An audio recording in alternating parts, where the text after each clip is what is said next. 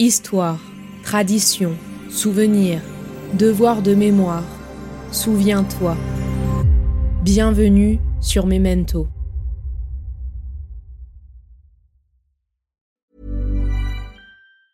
Ryan Reynolds here from Mint Mobile. With the price of just about everything going up during inflation, we thought we'd bring our prices down.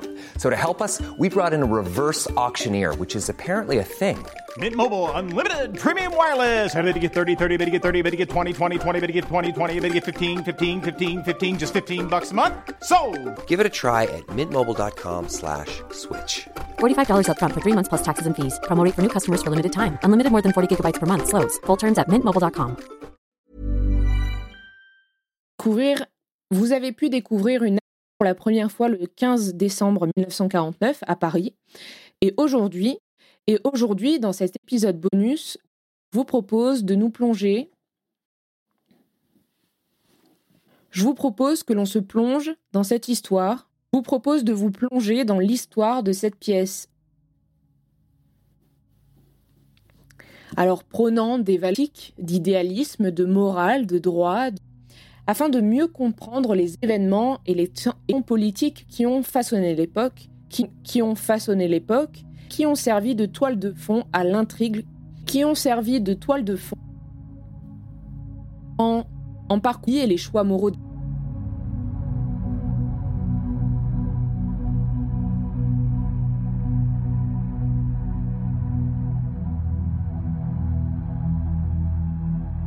Ces dernières semaines, sur mon podcast Memento, vous avez pu découvrir une adaptation sonore que j'ai réalisée d'après la pièce de théâtre Les Justes d'Albert Camus, qui a été jouée pour la première fois le 15 décembre 1949 à Paris. Et aujourd'hui, dans cet épisode bonus, je vous propose de vous plonger dans l'histoire de cette pièce emblématique et intemporelle. Je veux lancer la bombe. Non, Stéphane. Les lanceurs ont déjà été désignés. Je t'en prie. Tu sais ce que cela signifie pour moi. Non, la règle est la règle. Prônant des valeurs d'éthique, d'idéalisme, de morale, de droit, de justice et de mémoire collective, nous allons dans cet épisode explorer le contexte historique de cette pièce inspirée de faits réels, qui nous situe dans la Russie du début du XXe siècle, sous le règne du grand-duc Serge, afin de mieux comprendre les événements et les tensions politiques qui ont façonné l'époque et qui ont servi de toile de fond à l'intrigue de cette œuvre. C'est fini. Comment est-ce arrivé? Yannick, arrêté sans avoir rien fait? Il était prêt à tout, je le sais. Il voulait la prison et le procès. En parcourant les vies et les choix moraux des personnages principaux que vous avez pu découvrir, tels que Yannick, Dora, Stéphane et les autres, nous chercherons à décrypter les motivations, les dilemmes et les valeurs qui les animent. Nous analyserons aussi de quelle manière cette pièce, bien que située dans un passé lointain, résonne étrangement avec notre société contemporaine. Nous examinerons les parallèles saisissants entre les luttes pour les idéaux, les dilemmes éthiques et moraux, les tensions politiques mises en scène dans cette pièce, et enfin les défis auxquels notre monde fait face aujourd'hui. Pour terminer, nous aborderons la question de la récurrence de l'histoire et de son reflet dans notre présent. Comment les thèmes abordés par Albert Camus dans cette pièce semblent-ils se répéter, résonner même dans nos sociétés modernes, et comment pouvons-nous en tirer des enseignements pour le monde actuel? Je vous souhaite une très bonne écoute.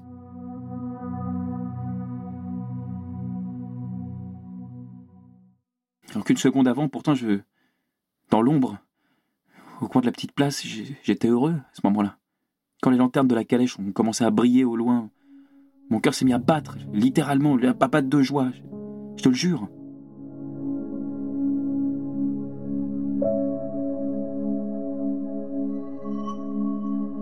Avant de commencer, il me semble important de rappeler qui était Albert Camus. Il est né avant le début de la Grande Guerre et était résistant lors de la Seconde Guerre mondiale. Albert Camus voit sa vie et son œuvre profondément marquées par ces deux conflits.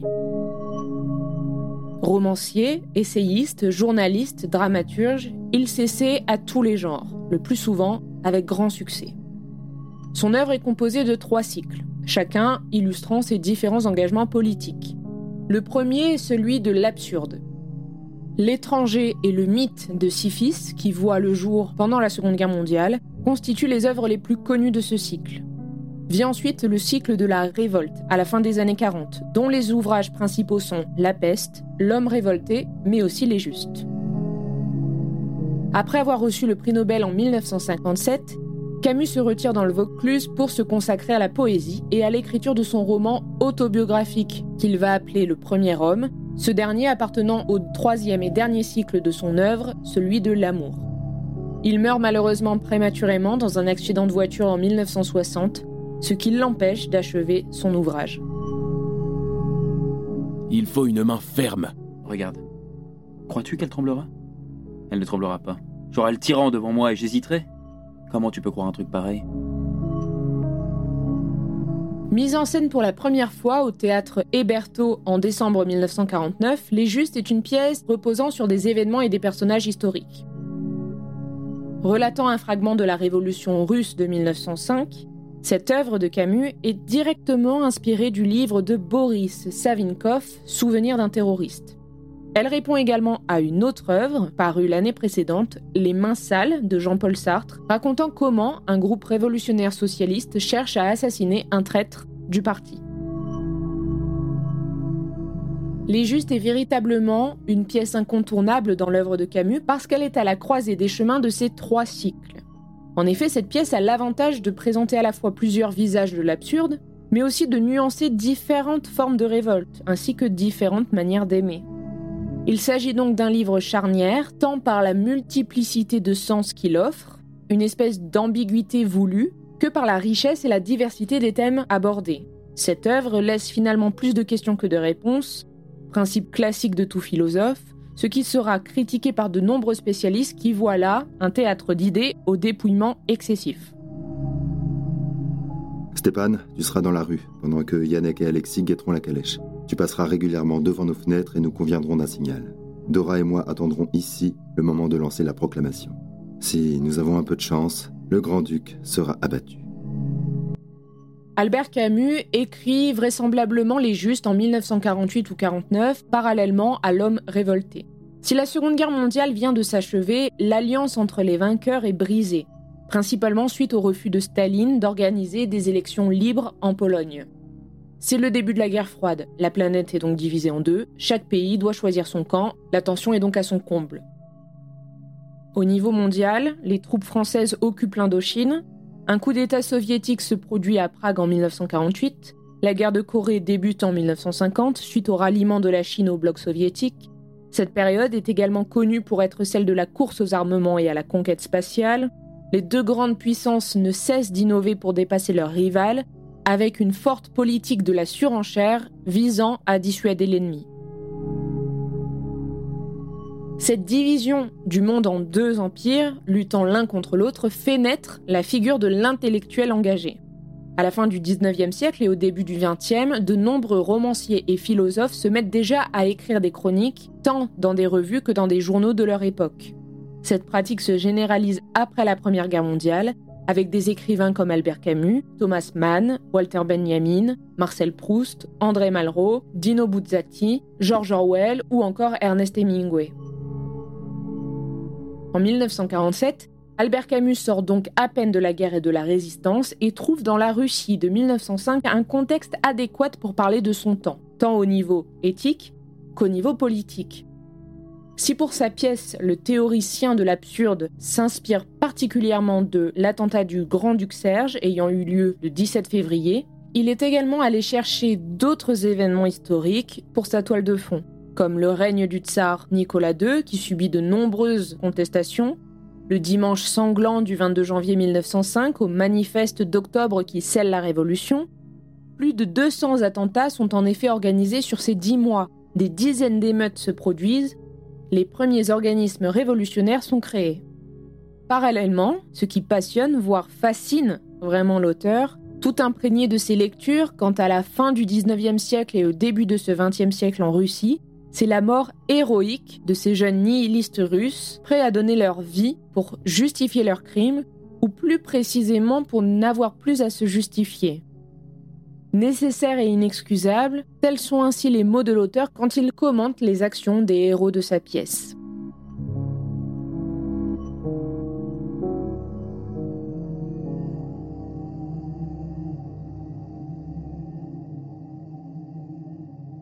Je vous propose maintenant de passer à une analyse plus approfondie des personnages que vous avez pu découvrir dans les différents épisodes de cette fiction sonore. J'avais envie de sauter, de bondir, je crois même que, je rigolais, je me marrais, je, riais. Tu comprends? J'ai couru vers elle. Et c'est à ce moment que je les ai vus.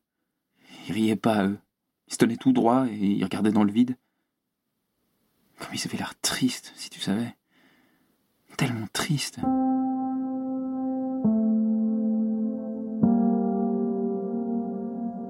Tout d'abord Yannick, l'intellectuel du groupe, qui croit que la poésie est une arme. Bien qu'il s'agisse de l'homme responsable de l'attentat envers le grand-duc, il est le personnage masculin dont Camus se sent le plus proche. D'abord pour son amour de la vie et ses convictions profondément humanistes, ensuite parce qu'il est toujours plus fidèle à ses idéaux qu'à sa classe. S'il montre une immense ferveur, il est bien plus idéaliste qu'idéologue. C'est pourquoi il est, avec Dora, le résistant le plus partagé entre la nécessité d'assassiner le grand-duc et le caractère inexcusable de tout meurtre. S'il est le personnage principal, il est aussi celui qui assume et incarne les différents conflits auxquels conduit le projet d'attentat. Il est ainsi tiraillé entre la nécessité politique et ses principes moraux, entre la fidélité à l'avenir et l'honneur présent, entre le sérieux et le jeu, entre la révolution et l'amour. Est-ce que vous vous rendez compte de ce que signifie cette décision? Deux mois de filature, de terribles dangers courus et évités, deux mois perdus à jamais. Egor arrêté pour rien. Rikov pendu pour rien. Et il faudrait recommencer. Stépan, quant à lui, ne cesse de s'opposer à Yannick, et ce, dès leur rencontre, lors de laquelle il témoigne d'emblée de la méfiance à son égard. La fiction s'ouvre sur son arrivée parmi les siens, il vient en effet de s'évader d'un bagne où il a été enfermé pendant trois ans. Il est l'exact contraire de Yannick. Il représente le type même du militant révolutionnaire rigoriste, celui qui pense détenir la vérité quant à l'essence de la justice et aux actions politiques nécessaires pour l'atteindre. Il dit n'avoir pas de sentiments et haïr les hommes. Il incarne la force agissante, qui éteint en lui toute sensibilité et toute forme de compassion pour servir sa cause et parvenir à son but. Peu lui importe le présent, seul compte l'avenir de la Révolution, quand bien même il faudrait tuer des innocents. Ainsi, il est assurément le personnage qui représente la maxime politique qu'on associe souvent à Machiavel, la fin justifie les moyens. Ce n'est pas ce qu'il faut. Il y a trop de sang, trop de dure violence. Ceux qui aiment vraiment la justice n'ont pas le droit à l'amour. Ils sont dressés comme je suis, la tête levée, les yeux fixes. Que viendrait faire l'amour dans ces cœurs fiers? L'amour courbe doucement les têtes, Yannick. Nous avons la nuque raide. Entre ces deux personnages, il y a Dora, la seule femme du groupe, humaniste, tendre et courageuse. Certainement porte-parole de Camus lui-même, directement inspirée de Dora Briand, dont Boris Savinkov parle dans Souvenir d'un terroriste. Si Dora est officiellement une sorte d'intendante, bien que le meurtre lui fasse horreur, c'est elle qui prépare les explosifs, on pourrait dire qu'elle est un peu officieusement la mère de chacun, la protectrice du groupe, celle qui est toujours à l'écoute des autres et apaise leurs doutes. Si elle est le personnage qui fait le plus preuve de mesure, notion essentielle pour Camus, non seulement en ce qui concerne la révolte, mais aussi dans la vie en général, il n'est sans doute pas exagéré d'affirmer qu'elle est la compassion incarnée, et ce jusque dans la mort. Vous êtes devenu fou Vous souvenez-vous de qui nous sommes? Des frères confondus les uns aux autres, tournés vers l'exécution des tyrans pour la libération du pays. Nous tuons ensemble et rien ne peut nous séparer. Boris, le chef de l'organisation, est directement inspiré de l'auteur Boris Savinkov, qui a lui-même été un révolutionnaire russe. Il a essentiellement un rôle de médiateur, autrement dit, il est toujours présent pour calmer les tensions et rappeler aux autres membres leur objectif principal. Il représente la force tranquille et fait preuve d'une conviction politique tellement grande qu'elle n'a même pas besoin de se justifier. Comme Stéphane, il préférait lancer la bombe, mais se doit de rester en retrait pour honorer ses responsabilités de chef. À l'instar de ses camarades, il a sacrifié ses joies individuelles pour se consacrer entièrement à sa cause. Lorsque j'ai entendu la calèche rouler au loin, je serrais les dents. Tous mes muscles étaient tendus. J'allais lancer la bombe avec autant de violence que si elle devait tuer le grand-duc sous le choc. J'attendais la première explosion pour faire éclater toute cette force accumulée en moi. Et puis, rien. Et enfin, il y a Alexis. Il incarne la figure du jeune homme de 20 ans, de l'étudiant fougueux qui ne doute jamais. S'il l'affirme dès le début qu'il ne craint rien, cette posture changera rapidement au troisième épisode. Le jeune homme perd effectivement toute forme de confiance et demande à son chef la permission d'abandonner sa mission et de quitter le groupe.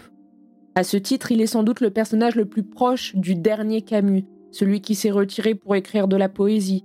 Si la vulnérabilité et la fragilité apparaissent souvent comme des défauts, il est impossible d'aimer sans elles, comme de se laisser radicalement bouleverser. Assumer ses faiblesses est une force, celle-là même qui permet à Alexis d'être honnête avec lui-même. Je n'ai pas confiance en toi. tu ne me connais pas, mon frère. J'aime la vie. Je ne m'ennuie pas.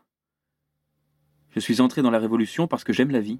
Je n'aime pas la vie, mais la justice, qui est au-dessus de la vie. Les différents personnages sont apparemment d'accord sur l'essentiel. Il faut tuer le despotisme et la Russie sera belle. L'injustice étant partout, il s'agit de la combattre. En même temps, nier tout ce qui est la monarchie absolue, le consentement quotidien et n'avoir rien d'autre à affirmer que son refus est une position extrêmement délicate. Le problème n'est pas tant, quoi qu'en disent la plupart des critiques, de savoir si la fin justifie les moyens, que de savoir comment et jusqu'où on peut user des mêmes moyens que son adversaire pour le vaincre. Le dilemme est d'autant plus complexe que les questions morales ne cessent de se mêler aux questions politiques. Moralement, il est toujours possible de dire qu'un attentat incarne le mal parce qu'il implique un crime, ce dernier étant par essence mauvais, contre un ou plusieurs individus. En revanche, politiquement, un attentat peut sembler nécessaire pour renverser un régime à la fin du 19e siècle comme au début du 20e. L'organisation est par conséquent favorable à l'assassinat du grand-duc Serge parce que, au début du moins, ses membres n'y perçoivent pas l'anéantissement d'un homme, mais bien celle d'un système. La conviction politique efface aisément ici la mort du grand-duc dans la mesure où celui-ci incarne la toute-puissance écrasant le peuple et symbolisant le régime russe. L'organisation t'avait commandé de tuer le grand-duc. Oui, c'est vrai. Je sais ça. Mais. Mais elle m'avait pas demandé d'assassiner des enfants. Mais peut-on tuer deux enfants au nom d'une idée de la justice? Pour Yannick, c'est impossible l'honneur étant la figure de proue à laquelle il se rattache, alors que pour Stéphane, c'est historiquement nécessaire. D'où cette confrontation incessante entre Stéphane l'autoritaire et Yannick le rêveur, entre ce qui est nécessaire pour la lutte des classes et ce qui est bien moralement, qui conduit à une oscillation permanente entre tragédie et drame politique.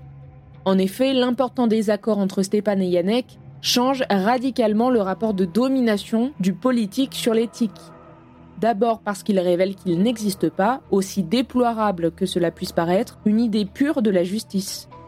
Ensuite et surtout parce qu'on découvre qu'ils ne sont même pas d'accord de ce que recouvre le principe de justice, sur ce que signifie l'honneur, la bonté, la beauté, autrement dit sur ce que serait une vie digne d'être vécue. C'est justement de cette divergence fondamentale que naît le drame qui se traduit par le déchirement du collectif ainsi que l'hésitation de Dora et d'Alexis menant à l'abandon de ce dernier.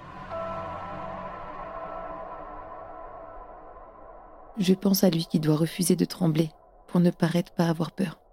N'es-tu donc plus avec nous? Je suis avec vous. J'irai jusqu'au bout. Je hais la tyrannie et je sais que nous ne pouvons pas faire autrement. Mais c'est avec un cœur joyeux que j'ai choisi cela. Et c'est d'un cœur triste que je m'y maintiens.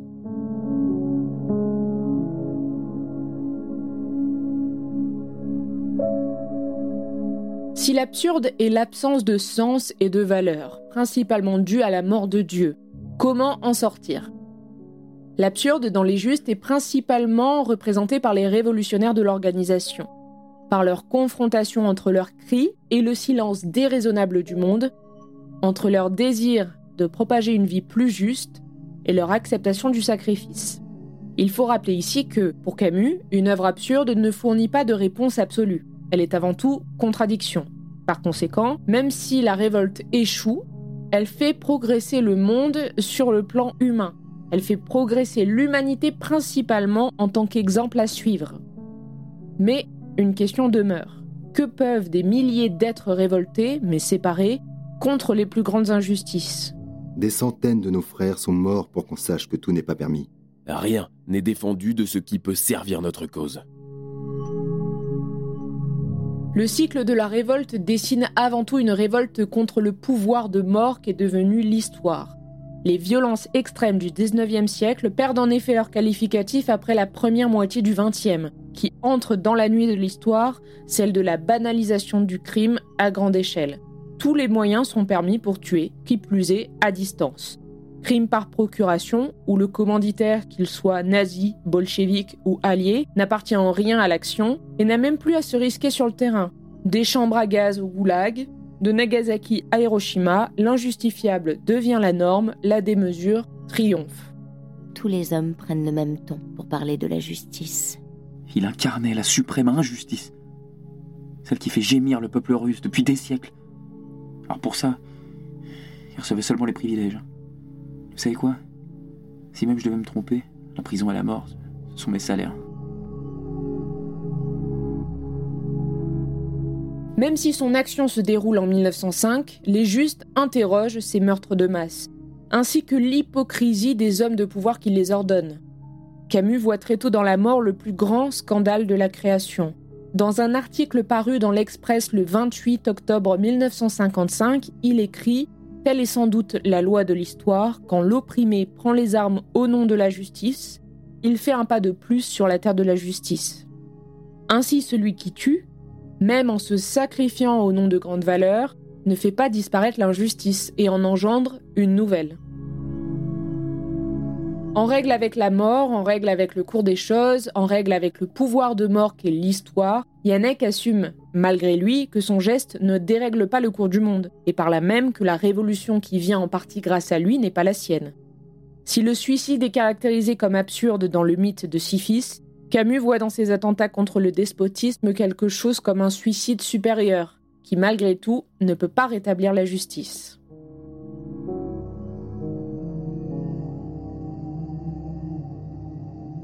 N'êtes-vous donc pas des hommes?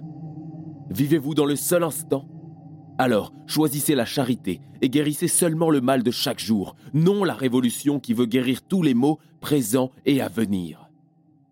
Les justes transcendent les époques en offrant une méditation complexe sur la morale, sur la politique et la condition humaine. Cette œuvre, ancrée dans un contexte historique précis, résonne pourtant puissamment avec les préoccupations éthiques et sociopolitiques contemporaines, à travers l'analyse de ces personnages complexes et des dilemmes moraux auxquels ils sont confrontés, l'auteur explore la nature paradoxale de la révolte et de la lutte pour la justice. Il met en lumière le conflit entre les idéaux révolutionnaires et les compromis moraux, tout en exposant la fragilité des certitudes idéologiques. La pièce pose des questions fondamentales sur la légitimité de la violence politique et sur la frontière floue entre la nécessité politique et la morale individuelle. Le débat sur la justification des moyens employés pour atteindre un objectif politique soulève tout de même des enjeux éthiques, intemporels et universels. Il faut reprendre la filature. Nous devons être prêts à recommencer dans deux jours. Et si les enfants sont encore là? Nous attendrons une nouvelle occasion. Et si la grande-duchesse accompagne le grand-duc Mais je l'épargnerai pas cette fois. En dépeignant la confrontation entre différents idéaux et visions du monde à travers ses personnages variés, Albert Camus expose la complexité inhérente à la quête de la justice. Il met en garde contre les excès de pouvoir, soulignant la difficulté de concilier idéaux moraux et actions politiques dans un monde où l'injustice persiste. La pièce de théâtre, bien qu'ancrée dans un contexte historique bien spécifique, transcende les frontières temporelles pour interroger les notions éthiques et politiques qui continuent de façonner nos sociétés contemporaines. Son message résonne avec force, invitant les spectateurs, les lecteurs ou les auditeurs à méditer sur les défis éthiques auxquels ils sont confrontés et sur les implications de leurs choix individuels et collectifs dans la construction d'une société plus juste et équitable. Yannick, il faut que tu saches, il faut que tu sois prévenu. Un homme est un homme. Le grand-duc a peut-être des yeux compatissants. Tu le verras se gratter l'oreille ou sourire joyeusement. Qui sait, il portera peut-être une petite coupure de rasoir. Et s'il te regarde à ce moment-là... Mais ce n'est pas lui que je tue. Je tue le despotisme.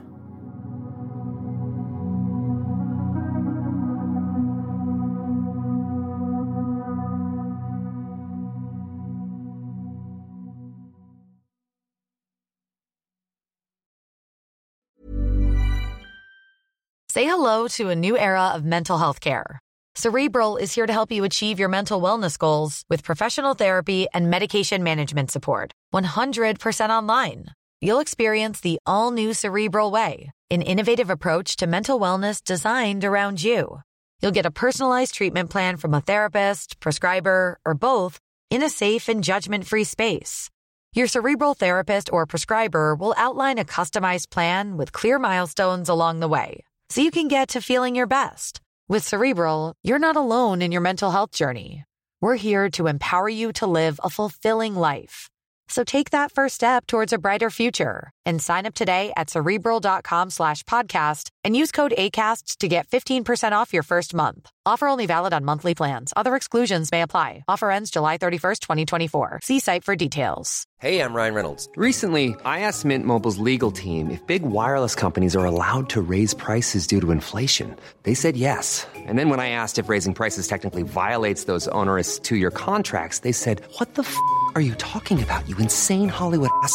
So to recap, we're cutting the price of Mint Unlimited from $30 a month to just $15 a month. Give it a try at mintmobile.com slash switch. $45 upfront for three months plus taxes and fees. Promo rate for new customers for limited time. Unlimited more than 40 gigabytes per month. Slows. Full terms at mintmobile.com.